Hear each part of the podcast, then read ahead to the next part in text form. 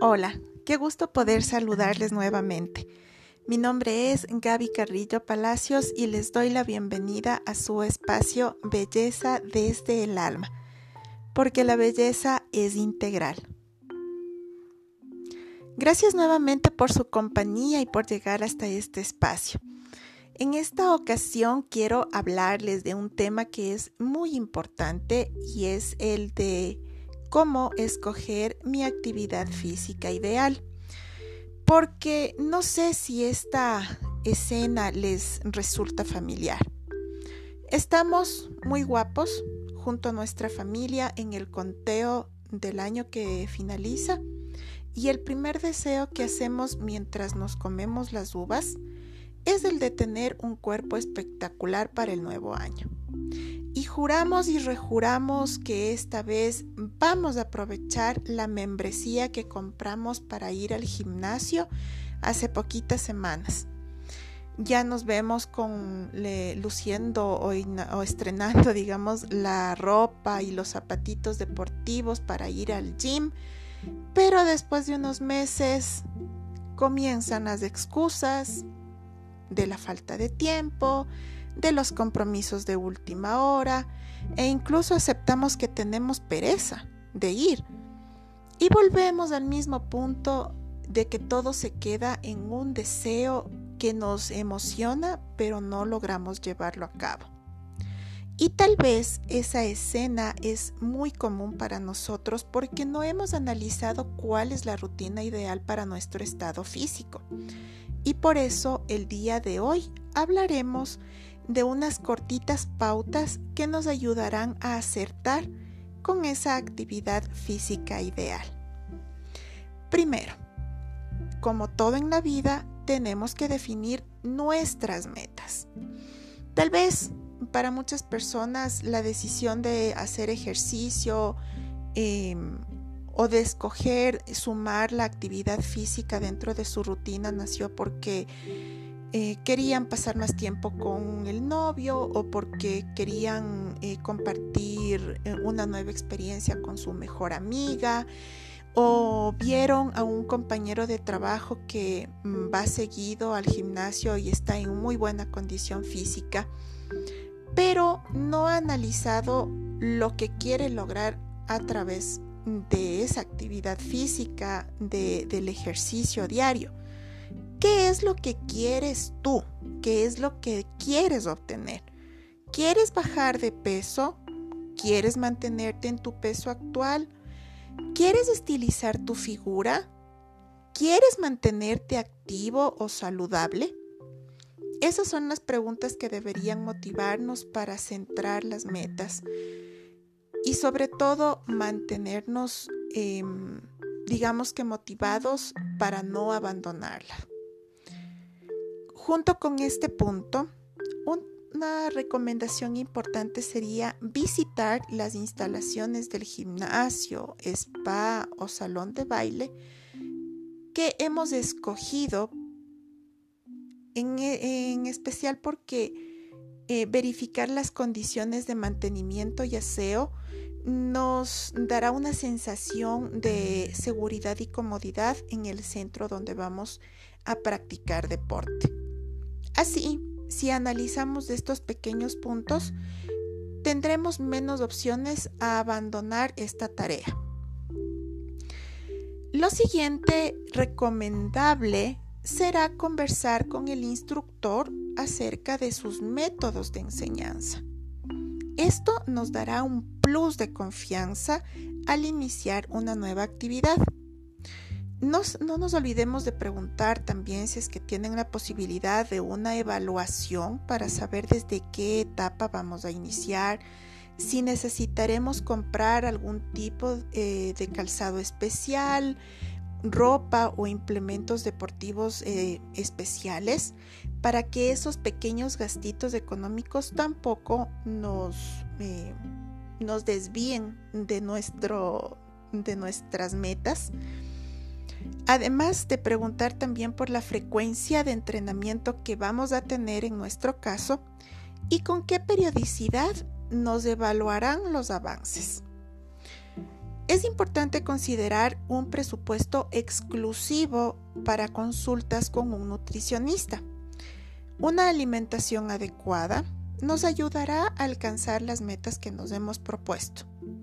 Esto nos mantendrá motivados y habrá una menor oportunidad de abandonar el ejercicio habitual. Dentro de estas recomendaciones le sumamos una que es la de tener objetivos razonables. Esto quiere decir que seamos conscientes que tener 10 kilos menos de peso en la primera semana o lograr correr 20 kilómetros con pocos días de entrenamiento solo lograrán desmotivarte. Hay que ser conscientes que el cuerpo necesita acondicionarse, en especial si el tiempo de sedentarismo ha sido largo o mucho peor, si nunca en la vida hemos hecho ejercicio. Seamos benevolentes con nosotros mismos. Hablémonos bonito, seamos positivos, tomemos conciencia de la importancia de la disciplina y recordemos el anterior punto. Conversar con el eh, entrenador acerca de los métodos de enseñanza y cómo vamos a trabajar en lograr nuestras metas. Entonces así vamos a tener conciencia de que no nos vamos a ilusionar con 10 kilos menos la primera semana, sino que tal vez esos 10 kilos nos demoremos en lograr en, qué sé yo, en unas, mm, puede ser 6 u 8 semanas, pero siendo conscientes de que estamos eh, haciendo las cosas correctamente, de que no estamos maltratando a nuestro cuerpo en hacer un ejercicio excesivo, de que nosotros estamos disfrutando de ver cambios en nuestro cuerpo. Esa va a ser la mejor parte de plantearnos objetivos razonables. Y una vez que se tomaron en cuenta todas estas recomendaciones, recordemos que la meta es importante, pero mucho más lo será disfrutar del camino.